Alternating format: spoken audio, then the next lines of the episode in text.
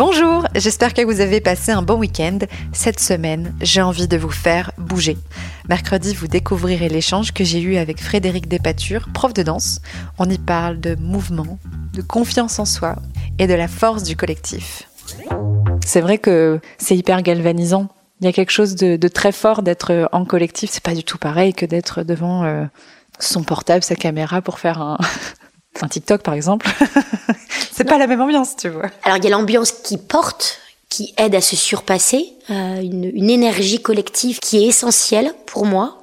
Et en plus, euh, je pense que la pratique collective, elle, euh, elle nous fait nous oublier.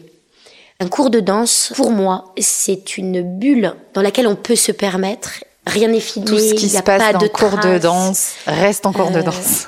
il faut, c'est très très important. Pour entendre l'ensemble de notre conversation, c'est mercredi. Bonne semaine